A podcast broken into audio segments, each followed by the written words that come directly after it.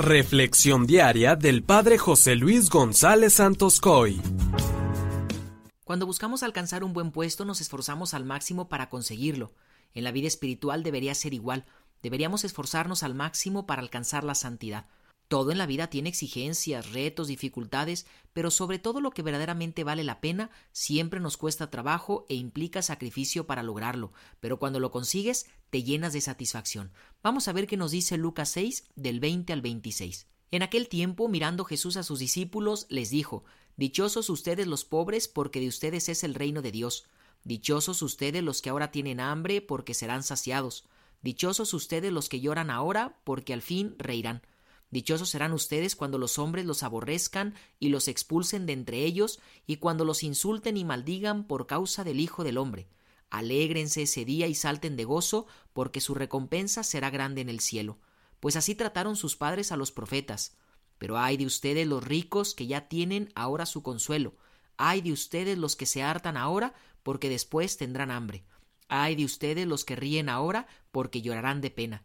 Ay de ustedes cuando todo el mundo los alabe, porque de ese modo trataron sus padres a los falsos profetas. Palabra del Señor. Hermanos, escuchamos un evangelio duro de asimilar, ya que todos queremos ser felices, pero desgraciadamente buscamos la felicidad conforme tengamos nuestro concepto de felicidad establecido. Algunos lo entienden como riqueza, dinero, éxito, posición social, seguridad, amor, sexo, placer, dominio, etc. Pero hoy Jesús nos propone un camino totalmente diferente y nuevo para poder alcanzar la felicidad. Nos da nuevos senderos para que podamos encontrar la plenitud de nuestro corazón.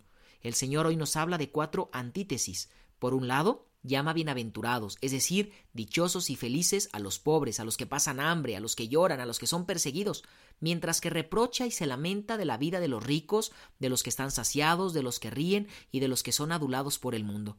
Estas cuatro bienaventuranzas son una fuerte invitación a desprendernos de todas esas falsas posesiones de nuestro corazón, las cuales son presentadas por el mundo como nuestra felicidad, pero en realidad no lo son y hasta que no las eliminemos no podremos dejar que Cristo habite nuestro corazón, no podemos entrar en el camino del Señor hasta que no seamos verdaderamente pobres, hasta que tengamos un corazón sin ningún tipo de apego. Así que ánimo, pidámosle al Señor esa valentía para desarraigar de nuestro corazón todos los apegos del mismo y podamos actuar en libertad para amarlo a Él con total fidelidad y con total libertad. Que la bendición de Dios Todopoderoso, que es Padre, Hijo y Espíritu Santo, descienda sobre ti y permanezca para siempre. Amén.